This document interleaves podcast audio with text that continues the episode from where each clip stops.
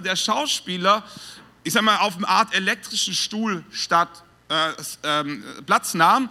Und der Lehrer die Aufgabe hatte, dem Schüler Fragen zu stellen. Und für jede falsche Antwort musste er auf einen Knopf drücken und der Schüler hat einen kleinen Stromschlag bekommen. Begonnen hat das Experiment mit 15 Volt.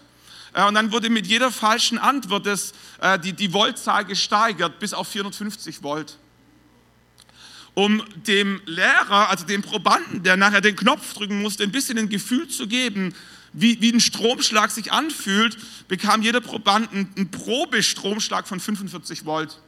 So, und mit diesem Gefühl, also mit dem Wissen oder mit dem Denken, Schmerz würde Lernerfolg beschleunigen, mit dem Denken, sie würden teilnehmen an einem wissenschaftlichen äh, Versuch, wo es darum geht, Lernerfolge und Schmerz miteinander zu, ja, zu, ja, zusammen zu koordinieren. Äh, mit diesem Wissen saß der Proband an diesem Schaltpult ähm, und hatte die Aufgabe, dem Schauspieler, dem Schüler Fragen zu beantworten, äh, Fragen zu stellen und bei einer falschen Antwort dementsprechend die Strafe auszulösen. Die Reaktion des Schülers, also was er ein Schauspieler war, war standardisiert, um es eben im Nachhinein auch vergleichen zu können. Bei 75 Volt ähm, reagierte er mit leichtem Stöhnen, bei 120 Volt mit Schmerzenschreien, bei 150 Volt bat er darum, das Experiment zu beenden, bei 200 Volt hat er geschrien, Schreie, die das Blut in den Adern gefrieren ließen.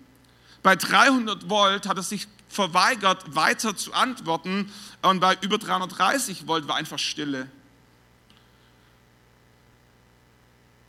Weil man natürlich damit gerechnet hat, dass die Lehrer an einem Punkt ins Zweifeln geraten und in Frage stellen, ob das Projekt sinnvoll sei ähm, und eventuell nachfragen, gab es folgende standardisierte Antworten. Also wenn der, der, der Lehrer, der Proband gefragt hat, ob es nicht möglich ist, das Projekt abzubrechen, war die erste Antwort, bitte fahren Sie fort.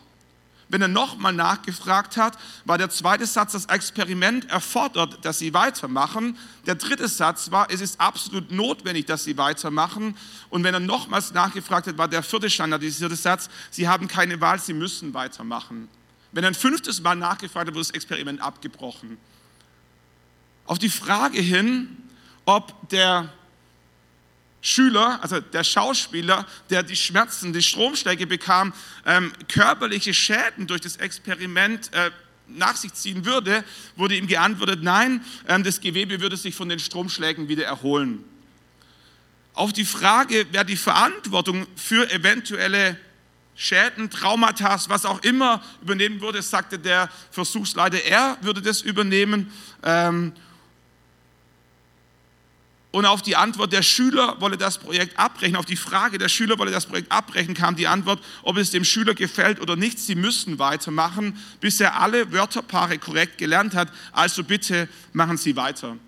Also ganz grobes Setting verstanden. Ähm, hier sitzt der Proband als Lehrer mit der Aufgabe, Fragen zu stellen und mit jeder falschen Antwort einen Stromschlag zu verursachen, angefangen bei 15 Volt, gesteigert bis zu 450 Volt, mit der Frage, wie weit ist der Proband bereit zu gehen, bevor das Experiment abbricht. Auf der anderen Seite der, ähm, der, der Schauspieler als Schüler getarnt, ähm, 70 Volt, leichtes Stöhnen, 120 Volt, ähm, Schreie, 150 Volt, die Bitte aufzuhören und dann irgendwann Stille und ähm, diese Geschichten. Und der Versuchsleiter in der Mitte, der standardisiert äh, auf Zweifel und so weiter antwortete. Man hat einen Versuch gemacht in vier unterschiedlichen Konstellationen. Äh, in einer Konstellation war der Schüler in einem anderen Raum, äh, konnte nicht gesehen und auch nicht gehört werden. Also der Proband wusste nicht, was mit dem, er wusste, was mit dem Schüler passiert, aber er hat nicht mitbekommen, wie es sich ausgewirkt hat. Bei der zweiten Variante war der, äh, der Schauspieler, der Schüler in einem anderen Raum, aber man konnte ihn hören. Bei der dritten Variante waren beide im selben Raum und bei der vierten Variante gab es ab einer bestimmten Voltzahl, äh, musste der, der, der Lehrer, der Proband zu dem Schüler hingehen und ihm nochmal eine Manschette umlegen für die nächste Dimension an Stromschlägen. Also nochmal richtig persönlich Hand anlegen, nicht nur einen Knopf drücken. Beim Versuch mit Berührungsnähe, also wo, wo der Lehrer zu dem Schüler hingehen musste und selbstständig eine Manschette umlegen, um die nächste Stufe an Stromschlägen zu ermöglichen, waren immer noch 30 Prozent der Probanden bereit, bis zu 450 Volt Stromschläge auszulösen. 30 Prozent, 450 Volt. Der Schnitt derer, die den Versuch abbrachen, lag bei 270 Volt. Also mehr wie ein Stromschlag in der Steckdose. Bei der Versuchsanordnung äh, mit Rückmeldung ohne Sichtkontakt, also der Schüler bei einem anderen Raum, er konnte nur gehört werden, waren zwei Drittel der Probanden bereit, bis zu 450 Volt zu gehen. Bei der Versuchsanordnung ohne Reaktion, nur mit dem Wissen, dass da drüben einer sitzt, ohne was zu hören, waren zwei Drittel der Personen ebenfalls bereit, bis zu 450 Volt zu gehen. Und kein einziger hat das Projekt abgebrochen unter 300 Volt. Kein einziger.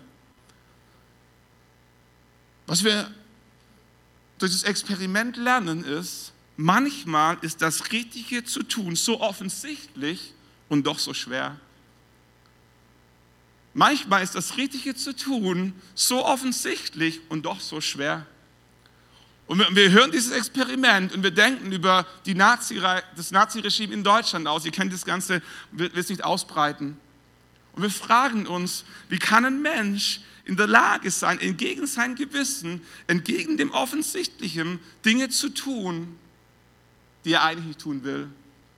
Und die Antwort ist, weil es oft extrem schwer ist, das Richtige zu tun. Selbst im Banalen. Wie, wie oft, wie oft liege ich abends in meinem Wohnzimmer auf meinem Sofa und bin hundemüde und ich weiß, ich sollte ins Bett. Ich weiß, ich sollte ins Bett, weil morgen früh klingelt der Wecker und ich sollte aufstehen. Aber ich bin zu müde, um ins Bett zu gehen. Kennt ihr das? Du weißt, was richtig wäre, aber du tust es nicht. Du sitzt zu Hause, die Chipspackung ist schon leer, das Eis ist angegriffen und du weißt, eigentlich wird es jetzt, eigentlich wäre es gut. Du weißt, was richtig wäre. Und du tust es trotzdem nicht. Warum? Weil manchmal das Richtige so offensichtlich ist und doch so schwer. Wir alle sollten hin und wieder zum Zahnarzt gehen. Check mal deinen Kalender, wann das letzte Mal war. Und wir wissen, wir wissen, das Richtige ist so offensichtlich und doch so schwer. Wir haben einen riesen Kastanienbaum bei uns im Haus und er hat das ganze Laub jetzt abgeworfen und meine Kinder haben es zu Laubhäufen zusammengemacht, was großartig ist, muss ich es nicht tun. Das Problem ist nur, jetzt liegt es auf dem Gras und wenn es nicht demnächst mal wegkommt, geht das Gras unterm Laubhaufen kaputt. Ich wüsste, was das Richtige wäre, ist offensichtlich. Jedes Mal, wenn ich zum Fenster rausschaue in der Küche, sehe ich die Laubhäufen. Ich weiß, was das Richtige wäre. Und trotzdem tue ich es nicht. Warum? Weil es so unangenehm ist weil es so schwer ist, weil es da draußen so nasskalt ist, weil, weil es hier drin bequem ist, weil ich schon einen langen Tag hatte, weil es bald dunkel wird, weil, weil ich noch eine E-Mail beantworten muss. Kennt ihr das? Manchmal ist das Richtige zu tun so offensichtlich und doch so schwer.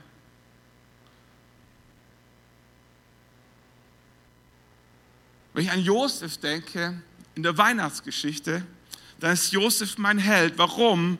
Weil er das Richtige tat obwohl es offensichtlich extrem schwer war. Kommt gleich noch ein bisschen dazu. Josef in der Weihnachtsgeschichte ist für mich so ein stiller Held.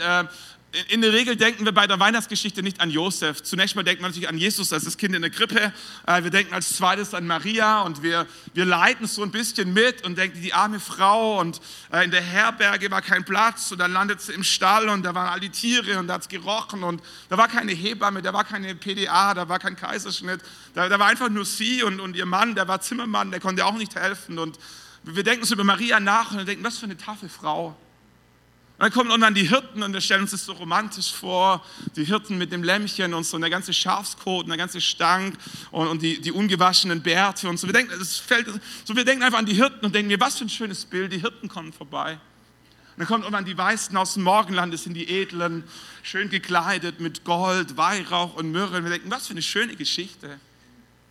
Aber wenn wir meistens vergessen, ist Josef. Und wenn wir an Josef denken, dann denken wir an, an Josef, derjenige, der, der neben dem Esel herläuft, nach Bethlehem. Maria auf dem Esel, hochschwanger, und der Josef ist derjenige, der nebenher läuft der bei den Herbergen klopft und nirgends ist Platz. Aber ansonsten hat Josef eigentlich keine Rolle in der Weihnachtsgeschichte. Der, der war halt auch dabei. Ich habe so ein bisschen, wir haben eine neue Predigtserie, Merry Christmas, und wir haben gedacht, lass mal die Weihnachtsgeschichte aus verschiedenen Perspektiven anschauen. Und ich bin bei Josef gelandet, ohne, ohne, ohne, ohne Erwartung. Dachte mir einfach, lass mal Josef nehmen, wusste auch nicht, was da kommt, und habe mir über Josef Gedanken gemacht und festgestellt, was für ein, was für ein cooler Typ, was für ein Held. Josef, Josef tat das Richtige, obwohl es offensichtlich extrem schwer war. Wir haben eben bei diesem Experiment festgestellt, Ganz oft ist das Richtige offensichtlich, aber ganz oft ist das Richtige auch schwer. Und deswegen tun wir ganz oft das Richtige nicht, nicht weil es nicht offensichtlich wäre, sondern weil es so schwer ist. Josef tat das Richtige, obwohl es schwer war. Obwohl es schwer war. Lest von Josef im Matthäus Evangelium Kapitel 1, Vers 18, da heißt es mit der Geburt von Jesus Christus, aber verhielt es sich so, Maria, seine Mutter, war mit Josef verlobt. Noch bevor sie zusammengekommen waren, zeigte es sich, dass sie schwanger war vom Heiligen Geist. Wir sitzen da und denken, ach, wie süß. Schwanger vom Heiligen Geist. Was für eine schöne Geschichte. Die Jungfrau wird schwanger vom Heiligen Geist. Sie bekommt ein Baby und weiß ich, wie es dir geht. Ich bin dankbar, dass meine Frau nicht schwanger vom Heiligen Geist wurde. So, wir, wir, so, wir, finden das so nett, weil, weil es nicht uns betrifft, aber stell dir mal die Geschichte aus Josefs Perspektive vor. Josef war verlobt. Verlobt zu sein bedeutet, ähm, deine Eltern haben dir eine Braut rausgesucht und die Brauteltern haben zugestimmt. Man hat sich auf den Brautpreis geeinigt, der war wahrscheinlich schon bezahlt und Josef wusste, nicht mehr lange, dann werde ich Maria heiraten. Und so viel hat er schon verstanden, Ehe ist was Schönes, Hochzeit ist ein Fest und dann gründet man eine Familie. Und wahrscheinlich hat er sich schon ausgemalt, Maria, wie sie, wie sie einzieht, wie die Orgel spielt, wie die, die, die Brautjungfrauen. Und, und Josef hat ja auch so seinen Traum vom Junggesellenabschied und wie das dann alles läuft, die Hochzeitsnacht. Und keine Ahnung, was sich ganz genau gedacht hat, aber sicherlich hat er sich drauf gefreut, auf den Moment, wo er seine Maria zu sich nach Hause holen darf. Und eine Verlobung zu damaliger Zeit war, das war nicht nur irgendwie ein, ein, ein, lockeres Versprechen zwischen zwei Menschen, das war ein Ehebund, das war, der, war, der war rechtlich gültig, wie zwei Menschen, die verheiratet waren. Da waren die Eltern beteiligt, das wurde irgendwie per Handschlag signiert, da gab es einen Brautpreis, man hat sich drauf geeinigt. Das war, das war rechtlich gesehen ein Rechtsgeschäft, aber es war auch eine Liebesgeschichte. Unsere zwei Menschen kamen zusammen und voller Erwartung und auf einmal bekommt Josef mit, dass seine zarte Maria schwanger sei, nicht von ihm. Nicht von ihm. Und alles, was sie wusste, alles, was sie ihm erklären konnte, war, der Heilige Geist ist schuld. Und er denkt sich, wer zum Geier ist dieser Heilige Geist? Wo wohnt er? Kannst du das so? Und er rattert so durch seinen Kopf durch und sagt, der Heilige Geist, wo wohnt der? Wer ist der? Wie arbeitet der? Wie sieht der aus? Wo, wo kann ich den treffen? Ich bringe ihn um. Und, und dann fällt ihm ein, der Heilige Geist ist doch der im Alten Testament. Das ist, das ist Gott selber. Gott Vater, Gott Sohn, Gott Heiliger Geist. Aber wisst ihr, ähm, die Stories im Alten Testament waren schon lange zurück. Also ähm, so er hat irgendwie im Hinterkopf wusste, im Alten Testament von Zeit zu Zeit kam der Heilige Geist auf bestimmte Menschen, meistens auf Könige, auf Priester oder auf Propheten, um sie auszurüsten für ihren Dienst. Und ähm, das war irgendwie auch großartig. Also das waren die Kinderstundengeschichten, die kannte er auch, aber das, das war lange zurück. Und was er, was er noch nie gehört hat, ist, dass der Heilige Geist auf Frauen hin und wieder, aber dass eine Frau schwanger wurde vom Heiligen Geist, das war außergewöhnlich. Das gab es noch nie. Und jetzt musste ausgerechnet ihm diese Story passieren. Joel, der Prophet, 300 Jahre zurück hat verheißen, dass der Heilige Geist ausgegossen wird auf alles Fleiß, aber nicht damit Menschen schwanger werden, sondern dass die, dass die jungen Menschen Träume haben und die alten Menschen Gesichter und Visionen und das war irgendwie auch spannend und da haben sie darauf gewartet, aber, aber dass seine Frau ausgerechnet vom Heiligen Geist schwanger war, das war ein Schock. Das, das hat ihm Boden und Füßen weggezogen, das, das konnte man nicht erklären. Das macht ja auch keinen Sinn. Also stell dir mal vor, du, du gehst zu deinen, zu deinen Eltern und sagst, du, sorry, meine, meine Frau ist schwanger und die Eltern schauen dich an, hast du nicht bis zur Ehe warten können, musst du Schande über uns bringen. Es war nicht üblich, dass zwei Menschen miteinander schliefen, bevor sie verheiratet waren. Steht hier sogar explizit so, ähm, noch bevor sie zusammengekommen waren. Also es war nicht, bevor sie zusammengezogen waren, sondern bevor sie intim wurden. Eine Verlobung war rechtlich gültig, das, das war schon, schon nahezu ein Ehebund und trotzdem war ganz klar, miteinander intim wurde man, nachdem man verheiratet war. Das war das Bild, das ist auch der Kontext des Neuen Testamentes und ähm, so die, diese Mehr von ähm, die Jungfrau Maria könnte man auch mit der jungen Frau Maria ver, vielleicht, vielleicht von diesem einen Wort, aber wenn du hier liest, noch bevor sie zusammengekommen waren, dann machen sie eigentlich deutlich, wir haben noch nicht miteinander geschlafen. Und es war, es war, es, es war für damalige Zeit eine Schande, schwanger zu sein, ohne verheiratet zu sein. Und rechnen konnten sie auch, also neun Monate, so, da sind sie auch schon drauf gekommen und so. Und jetzt, jetzt erklär mal deinen Eltern, erklär mal deinen, deinen Kumpels an der Bushaltestelle, dass deine Freundin schwanger geworden ist, aber nicht von dir, sondern vom Heiligen Geist.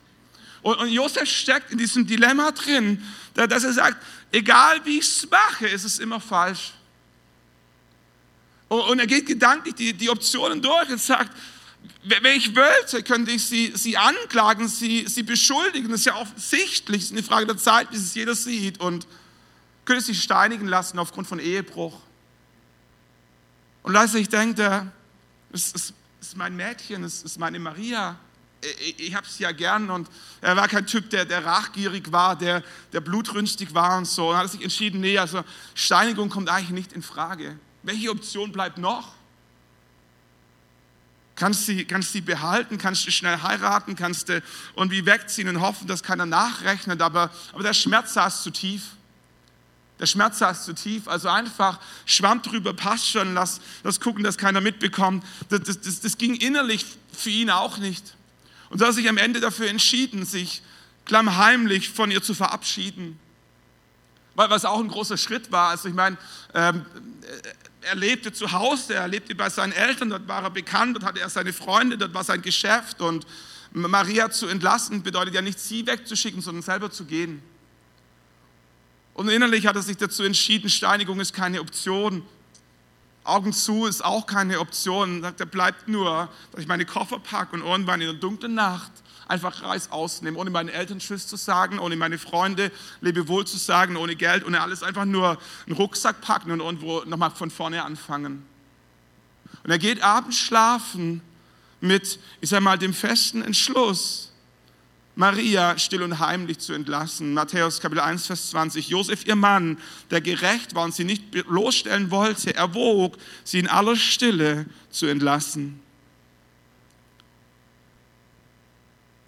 Und dann heißt es, während er noch darüber nachdachte, da erschien ihm der Engel des Herrn im Traum und sprach. Was nicht, wer von euch sich schon mal gewünscht hat, dass der Herr zu ihm spricht, also Gott selber.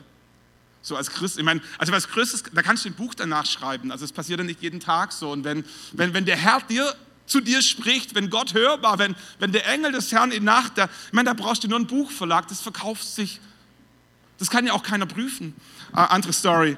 So, aber, aber hast, du, hast du schon mal den Wunsch gehabt, dass Gott zu dir spricht? Du, du stehst vor einer Wegabelung und du weißt nicht, soll ich rechts rum, soll ich links rum, soll ich den Job ab annehmen, soll ich umziehen, soll ich, soll, soll ich heiraten? Und du stehst da und denkst, wenn, wenn nur Gott zu mir sprechen würde, wenn es nur, nur eine Prophetie wäre, so wie vorhin, so, so, ein, so, so eine, eine Person, die, die einen Impuls hat, wenn's, wie, wie krass wäre das, wenn du es hörbar hören würdest, aber, aber was für, was, das Champions League, wenn der Engel des Herrn vor dir steht. Das ist unschlagbar. Wenn du dir schon mal gewünscht hast, dass Gott leibhaftig zu dir spricht, hast du dir ziemlich sicher auch schon mal gewünscht, dass Gott nicht zu dir spricht. Kennst du die Situation? Und du denkst, hoffentlich, hoffentlich meldet der sich da oben nicht. Ich will es gar nicht wissen, ich will es gar nicht hören.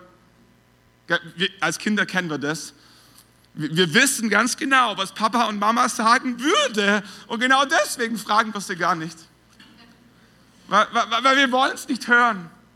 Wir, wir, wissen, was richtig wäre, aber wir wollen es nicht hören und wir, äh, wir, wir vermeiden unsere Eltern oder wir, wir kommen kaum noch zum Gottesdienst oder wir schlagen unsere Bibel nicht mehr auf, weil wir, weil wir genau fürchten, dass Gott sprechen könnte. Keine Ahnung, wie es Josef ging. Wahrscheinlich war er verzweifelt, wahrscheinlich war er irgendwie emotional am Ende und er dachte, ich muss einfach eine Entscheidung treffen, Augen zu und durch und irgendwann wird es auch wieder besser werden. Er geht abends schlafen mit diesem, mit diesem schrecklichen Gefühl, dass seine Verlobte ihn betrogen hat. Mit dem immer, immer inneren Ringen ob er sich rächen soll oder barmherzig sein soll, aber mit dem festen Entschluss, dass eine gemeinsame Zukunft ausgeschlossen ist. Und dann heißt es, während er noch darüber nachdachte, da erschien ihm der Engel des Herrn im Traum und sprach, Josef, Sohn Davids, fürchte dich nicht, Maria, deine Frau, zu dir zu nehmen, denn was sie empfangen hat, ist vom Heiligen Geist. Sie wird einen Sohn gebären und du sollst ihm den Namen Jesus geben, denn er wird sein Volk von ihren Sünden retten. Bam. Und du stehst da und denkst, die dritten Pferd. Und denkst, war die Pizza schlecht? Kennst du das? Denkst, wo zum Geier kam das her? Und gleichzeitig spürst du in dir drin, das war, das stimmt. Das sprengt dein ganzes Denken. Das wirft alle Pläne über, über Bord. Das, das verändert dein ganzes Leben. Du weißt, du weißt, wenn ich das durchziehe, wird nichts mehr sein, wie es mal war. Kannst dir niemand erklären. Alle denken, du bist der Vollidiot. Du hast dich betrogen lassen, nicht mal den Mumm sie in die Wüste zu schicken. Was für ein Feigling. Und trotzdem war dieser Traum und diese Gotteserscheinung für, für Josef so, so tief und so authentisch, dass er auf einmal wusste, was das Richtige war. Manchmal ist das Richtige so offensichtlich und gleichzeitig so schwer. Ab diesem Tag wusste Josef, was richtig, was war offensichtlich. Äh, da gab es nichts mehr zu diskutieren. Der Engel des Herrn hat gesprochen. Er wusste, was richtig war, aber manchmal ist das Richtige so schwer. Und wir alle kennen Situationen, wo, wo wir wissen, wo wir gewusst hätten, was richtig war. Und wir haben es nicht getan. Warum? Weil es so schwer war, es so unangenehm war, es einen Preis gekostet hat. Und das ist die Stelle, wo ich innerlich einen Hut vor Josef ziehe und sage, Chapeau, dieser Mann hat erkannt, was richtig war. Es war offensichtlich und er hatte den Mut, das Richtige zu tun, obwohl es schwer war. Vers 24 heißt es, als Josef vom Schlaf erwachte, tat er, wie der Engel des Herrn ihm befohlen hatte und nahm eine, seine Frau zu sich. Was für ein Typ? Was für ein Typ? Der geht nachts schlafen, der Engel des Herrn spricht zu ihm, er sagt, alles klar, verstanden, let's go kein Zweifel, kein, kein Fasten, kein, einfach nur, der Engel des Herrn hat gesprochen und er tat, wie der Engel des Herrn ihm befohlen hatte. Ich habe mich gefragt, wie würde unser Land aussehen, wie würde unsere Gesellschaft aussehen, wenn wir mehr Männer wie Josef hätten und mehr Frauen auch. Wie, wie, würde unsere Gesellschaft aussehen, wenn wir mehr Männer und mehr Frauen hätten, die den Mumm eines Josefs hätten, das Richtige zu tun, selbst wenn es schwer ist. Wenn wir in die Bibel reinschauen, entdecken wir, das ist nicht so einfach. Du, du sitzt da und denkst dir, ja gut, wenn der Engel des Herrn erscheint, würde ich es auch tun. Sei froh, dass er nicht erschienen ist. Der, der, der Punkt ist, es gibt Situationen, da muss der Engel des Herrn nicht erscheinen, weil du weißt vorher schon, was richtig ist. Das ist nicht das Problem. Wir, wir, wir, wir, wir schlängeln uns da irgendwie so raus, weil, es so nicht geblitzt und gedonnert hat und der Boot nicht unter uns aufging. Aber eigentlich, eigentlich wissen wir, es ist zu offensichtlich, wir wissen, was richtig wäre. Wir wissen, was richtig wäre. Da muss nicht der Engel des Herrn erscheinen. Mose, Mose steht vom brennenden Dornbusch und Gott spricht zu ihm und Mose ringt mit Gott. Warum? Weil manchmal das Richtige so offensichtlich ist und doch so schwer. Sag Gott, wer bin ich? Wer bin ich, dass ich zum Pharao gehe? Gott sagt, ich bin mit dir. Und sagt, okay, wer bist du? Sagt, ich bin der, ich bin. Jahwe Jire, Jahwe Zebaoth. Ich bin der, derjenige, den du brauchen wirst. Was, wenn sie nicht auf mich hören? Nimm den Stab und der Stab wird zur Schlange und die Schlange wird zum Stab und Mose war immer noch nicht überzeugt. Sagt, Gott, ich kann nicht reden. Aaron ist schon unterwegs. Sagt Gott, also, sagt Mose, also Gott, nur um es klarzustellen, ich will nicht, such den anderen. Ich habe es verstanden. Ich habe es verstanden. Du musst mir nicht nochmal erklären. Ich will einfach nicht. Das ist wenigstens ehrlich. Das ist wenigstens ehrlich. Jona segelt nach Tarsus, obwohl er nach Ninive soll. Sarah lacht in sich rein, als der Engel des Herrn ihrem Mann erscheint und sagt, deine Frau wird schwanger werden und sie war schon alt. Zacharias geht in den Tempel, er war der hohe Priester. Er war der geistigste Mensch im ganzen Land und er geht ins Allerheiligste kurz vor Weihnachten Und der Engel des Herrn spricht zu ihm, dass seine Frau schwanger wird und er kann es nicht glauben, er zweifelt und als Zeichen dafür, dass Gott wirklich gesprochen hat, konnte er nicht mehr sprechen für die ganze Zeit seiner Schwangerschaft. Es ist nicht so einfach zu glauben, dass der Engel des Herrn erscheint. Und, und einmal mehr wird uns bewusst, Josef war der absolute Knaller. Der. Der Typ hat es einfach gerockt. Seine Frau ist schwanger vom Heiligen Geist. Er denkt im Leben nicht, ich schmeiß dich raus, ich verschwinde, kannst den anderen Blöden suchen, geht nachts schlafen, der Engel des Herrn erscheint, ich habe verstanden. Er nimmt seine Maria und sagt, wie wär's, wenn wir heiraten, Schatz? Und er führt sie zum Traualtar, sie kommen zusammen, sie heiraten und der Rest ist Geschichte. Was für ein Typ. Wisst ihr, manchmal sagt das Gesetz Steinigung, manchmal sagt unser gesunder Menschenverstand heimlich verlassen. Aber der Wille Gottes sagt, geh noch eine extra Meile.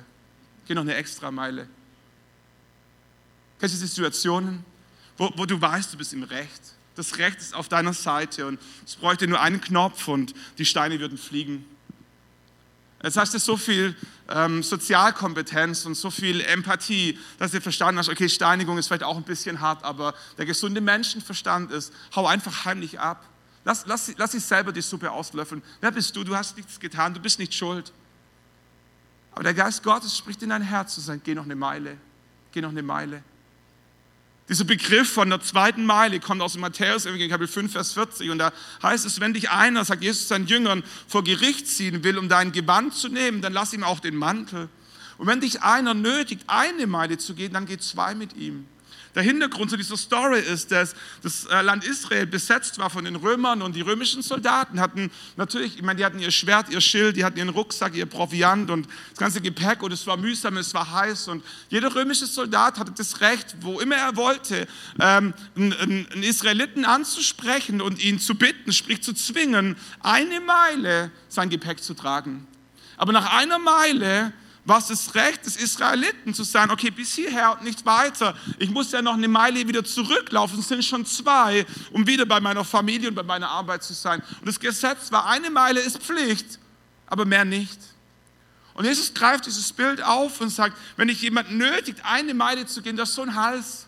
Du denkst, warum ich? Wer bist du? Du hast mein Land besetzt. Hier, hier, sind meine Kinder, hier ist mein das Mittagessen, wartet, das, das Feld muss bestellt werden. Aber eine Meile war Pflicht und Jesus sagt seinen Jüngern, lasst uns anders sein wie alle anderen. Wenn dich einer bittet, eine Meile zu gehen, geh zwei mit ihm. Eine Meile ist keine Botschaft. Eine Meile ist, eine Meile ist nur Pflicht. Aber die zweite Meile wird eine Botschaft. Und manchmal ist das Gesetz auf unserer Seite. Das Gesetz sagt Steinigung. Der gesunde Menschenverstand sagt heimlich verlassen. Aber, aber der, der Geist Gottes spricht in den Herzen und sagt, geh noch eine zweite Meile. Geh eine zweite Meile mit deinen Kindern. Geh eine zweite Meile mit deiner Ehefrau. Geh eine zweite Meile mit deinen Klassenkameraden. Geh eine zweite Meile mit deiner Berufung. Geh eine zweite Meile mit, mit dem Traum, mit deinem Herzen. Gib nicht auf, sondern bleib dran und lass die zweite Meile zu der Botschaft werden. Ich finde es spannend, dass dass, dass der Engel des Herrn Mose im Traum erscheint. Und ich, ich fürchte, dass notwendig war, dass Josef schlief, weil ansonsten hätte er angefangen zu diskutieren. Kannst du das? Manchmal, manchmal, muss Gott warten, bis du schläfst, bis dein Verstand ausgeschaltet bis dein Hirn nicht mehr rattert, bis du aufhörst zu argumentieren, damit Gott endlich durchdringen kann mit dem, was er dir sagen möchte. Im Alten Testament gibt es eine Story, da, da braucht Gott einen Esel, um zu Biliam zu sprechen, weil er ansonsten nicht durchdringt. Obwohl es offensichtlich war, es war ein No-Brainer. Was braucht ein Esel? Ich denke mir, denk mir, Gott, Gott, schenk mir ein Herz. Schenk mir ein Herz, das so weich ist, deine Stimme zu hören, dass es nicht ein Esel braucht. Wie peinlich. Wie peinlich. Aber kenne das, manchmal, manchmal spricht Gott durch deine Kinder. Und die, die, die bringen es auf den Punkt. Und ich denke mir, Gott, lass, lass mich hören, bevor meine Tochter kommt. Kennt ihr das? So Gott, schenk mir ein Herz, das deine Stimme hört, bevor du mich ausnocken musst ich will auch mal schön träumen, das ist auch cool, also bin ich gegen göttliche Träume und so. Aber stehst du in Gedanken? Was, was muss Gott in deinem Leben alles aus dem Weg räumen, bis du endlich seine Stimme hörst? Und so oft ist so offensichtlich, so oft ist für jeden, für jeden, der da draußen sagt, ist doch, ist doch klar. Ganz oft, meine Vermutung, ist das Problem nicht, Gottes Stimme zu hören, sondern Gottes Stimme zu gehorchen. Josef hörte nicht nur Gottes Stimme, Josef gehorchte Gottes Stimme. Und das war der Gamechanger in der Geschichte. Ich habe festgestellt, Katastrophen passieren nicht, wenn, Gottes, wenn wir Gottes Stimme nicht hören, sondern wenn wir sie hören und ihr nicht gehorchen. Menschen, die, die frisch im Glauben sind, ist eine der ganz großen Fragen, wie höre ich Gottes Stimme? Und ich verstehe den Gedanken und dann kann man auch Menschen helfen, Gottes Stimme zu hören und so. Aber was ich festgestellt habe, das Problem ist gar nicht, Gottes Stimme nicht zu hören. Das Problem ist, Gottes Stimme zu hören und nicht zu gehorchen. Manchmal kommen junge Paare und sagen, was denkst du, ist, ist, das, ist das meine Traumfrau, ist das die Frau fürs Leben? Und ich bete und ich ringe, aber Gott spricht nicht zu mir und denke, sei entspannt, wenn Gott nicht spricht, scheint alles gut zu sein. Ich, ich habe hab Gott so kennengelernt, dass wenn er was zu sagen hat, findet er schon einen Weg, sich zu melden. Was es braucht, ist ein offenes Herz, zu sagen, Gott, Herr, hier bin ich, rede, dein Knecht hört, sagt der kleine Samuel. Rede, dein Knecht hört. Ein festgestelltes Problem ist selten da, wo wir Gottes Stimme nicht hören. Die Probleme fangen meistens dort an, wo wir Gottes Stimme hören, aber ihr nicht gehorchen. Jesus erzählt im Neuen Testament, im Matthäus-Evangelium, zwei Gleichnisse oder ein Gleichnis mit zwei Bildern von, vom Haus auf dem Felsen. Vielleicht kennst du das, das Bild, also Jesus erzählt eine Geschichte, es sind zwei Menschen und die bauen beide ein Haus und der eine baut sein Haus auf Felsen und die Stürme kommen und die Wellen kommen, das Lebensschicksal schlägt zu, aber sein Haus bleibt stehen. Warum? Weil er auf Felsen gebaut hat. War es mühsam? Ja, war schwerer wie auf Sand, aber war stabiler.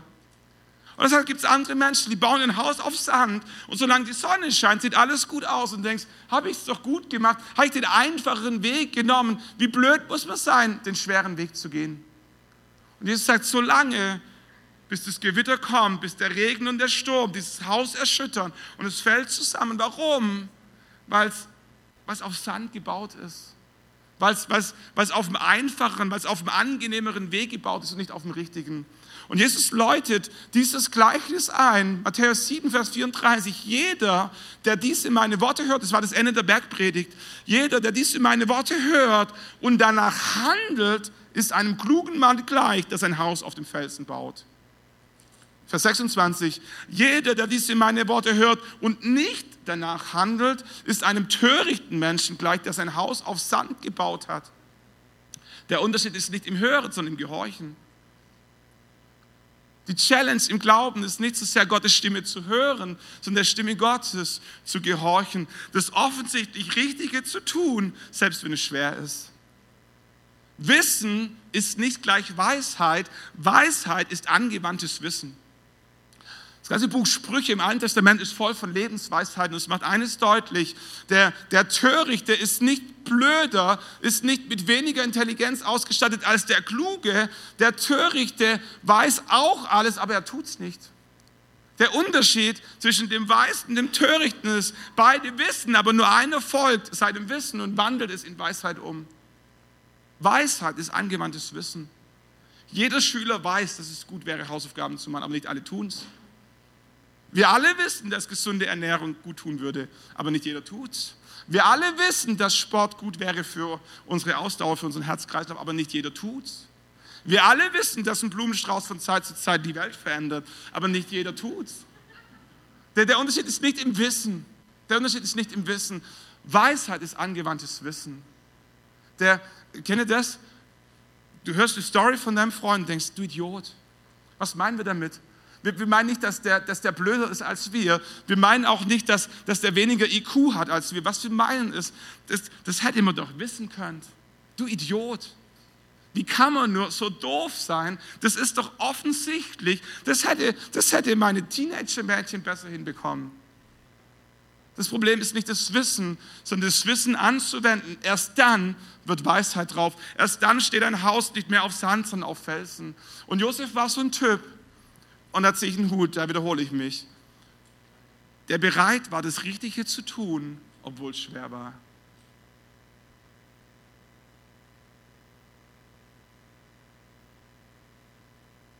Josef landet mit seiner Maria, nachdem sie geheiratet haben, in Bethlehem, in diesem Stall. Josef, äh, Jesus kommt zur Welt und dann kommen die Weißen aus dem Morgenland vorbei, bringen die Geschenke.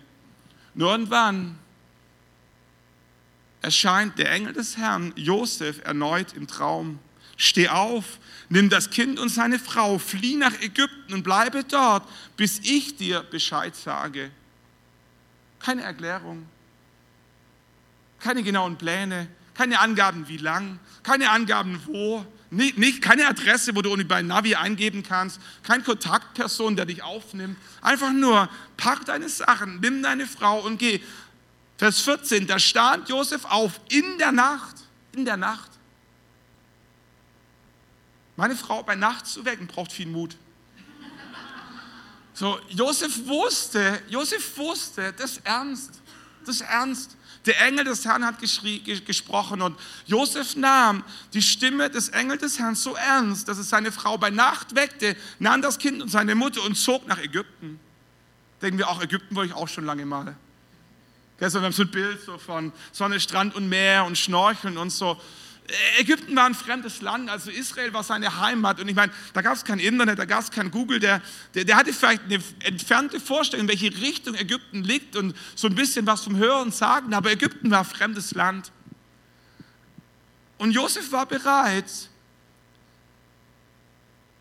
seine ganze Herkunft, seine ganze Familie, seine ganzen Freunde. Ich meine, seine Familie lebt ja noch in Nazareth. Er war ja nur nach Bethlehem gekommen zu dieser blöden Volkszählung. Die, die erwartet ihn ja wieder zurück. Die Bauprojekte, die Kunden, seine Freunde, sein Stammtisch und so. Alles wartete in Nazareth, bis Josef und Maria wieder zurückkommt. Und der Engel des Herrn spricht zu ihm und sagt, geh nicht nach Nazareth, geh nach Ägypten. Josef sagt, ja klar, kein Problem. Ich denke mir, was für ein Typ, was für ein Typ. Bricht alles ab keine Chance, sich zu verabschieden und geht in ein fremdes Land, hat keine Ahnung, ob er jemals seine Eltern wiedersehen wird. Einfach nur, weil der Engel des Herrn zu ihm gesprochen hat. Sie lebten in Ägypten, haben sich irgendwie wieder eine Existenz aufgebaut, ein paar Freundschaften geknüpft, ein paar Aufträge an Land gezogen, haben die Sprache gelernt und irgendwann aus dem Nichts erscheint dem Josef in Ägypten ein Engel des Herrn im Traum und spricht, steh auf, nimm das Kind und seine Mutter und geh ins Land Israel, denn die dem Kind nach dem Leben trachteten, sind tot. Vers 20, da stand er auf, nahm das Kind und seine Mutter und zog in das Land Israel. Abgefahren. Einfach nur, weil der Herr sprach. Einfach nur, weil der Herr sprach.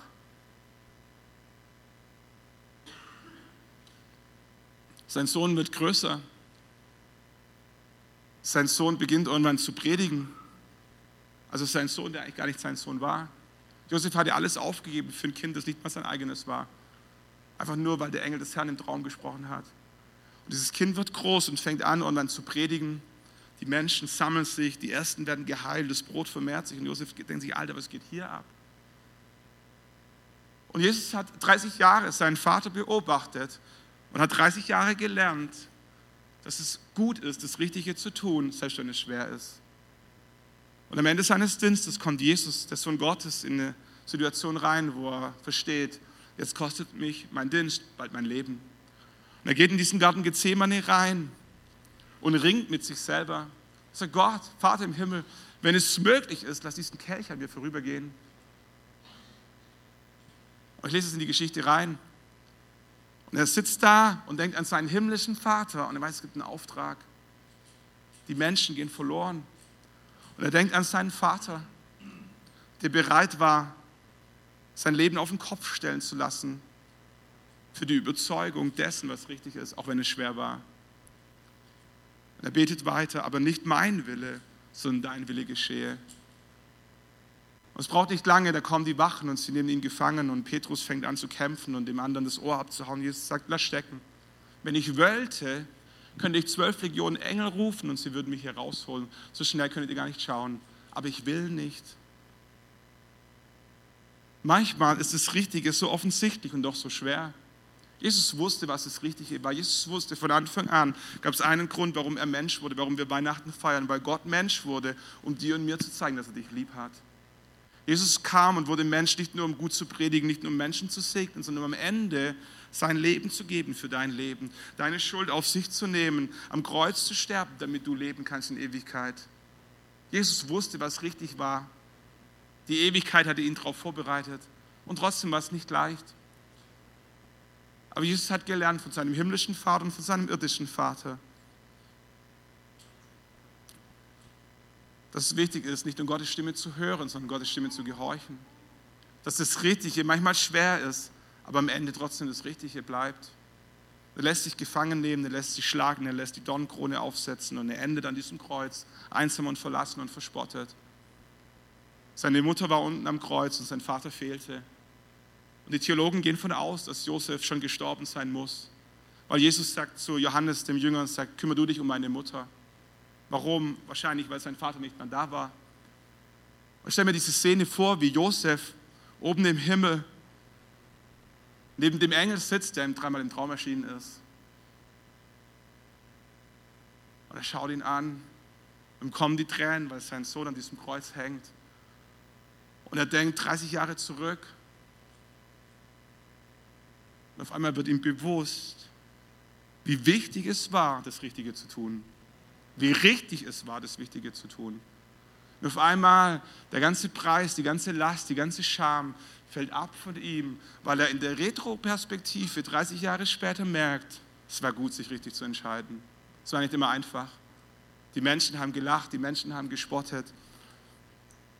Jesus wurde gekreuzigt und das macht was mit dir als Vater. Aber wie cool wäre das, wenn du und ich, wenn wir eines Tages im Himmel sitzen, neben unserem Engel und nach unten schauen und sagen, so gut, dass wir uns das Richtige entschieden haben. So gut, dass wir unseren Kindern vorgelebt haben, dass es manchmal schwer ist, das Richtige zu tun, aber dass das Richtige immer das Richtige ist. Ich möchte dich einladen, nochmal aufzustehen. Wir wollen ein Lied singen, das heißt Mittelpunkt. Wir haben uns gefragt, welches Lied passt zu dieser Predigt und wir haben festgestellt, keines, aber Mittelpunkt geht immer. Mittelpunkt geht immer. Nein, Spaß. Ich möchte dich einladen,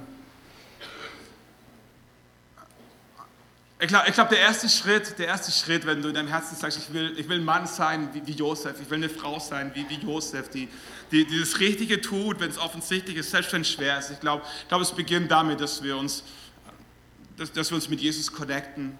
Jesus weiß, was es bedeutet, einen Preis zu bezahlen, dafür das Richtige zu tun. Ich glaube, dass es uns Kraft gibt, dass es uns Trost gibt, wenn wir uns an Jesus erinnern wie er Mensch wurde, wie er, wie er an diesem Kreuz hängt und wenn wir sagen, wenn es Jesus geschafft hat und wenn Jesus in mir lebt, vielleicht habe ich auch die Kraft, das Richtige zu tun im Umgang mit meinen Kindern, im Umgang mit meinem Ehepartner, im Umgang mit meinem Chef, im Umgang mit mir selbst. Ich möchte dich einladen, aber noch einmal eine Zeit zu nehmen, sagen, Jesus, sei du der Mittelpunkt in meinem Leben. Danke, dass du bereit warst, das Richtige zu tun, obwohl es so schwer war. Lass mich verstehen, was es für einen Unterschied macht für mein Leben. Und, und, und gib mir die Kraft, gib mir den Mut in meinem Leben, dir nachzufolgen, auch dann, wenn es heißt, dass es schwer ist, dass es einen Preis kostet. Hilf mir, mein Wissen in Weisheit umzumünzen. Lass mich nicht als Törichter sterben, der ein schönes Haus gebaut hat, aber nur so lange, bis die Stürme kamen. Lass mich in Ewigkeit bei dir sitzen. Und wenn das Feuer über alles hinweggezogen ist, was mein Leben ausmacht, dann lass mich, lass mich Gold, Silber zurückbekommen. Jesus, sei du der Mittelpunkt in meinem Leben.